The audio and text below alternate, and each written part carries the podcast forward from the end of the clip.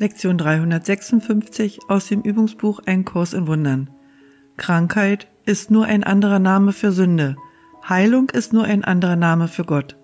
Das Wunder ist somit ein Ruf an ihn. Vater, du hast versprochen, dass du nie versäumen würdest, auf jeden Ruf Antwort zu geben, den dein Sohn an dich richten würde. Es spielt keine Rolle, wo er ist, was sein Problem zu sein scheint, noch was er glaubt, dass er geworden ist.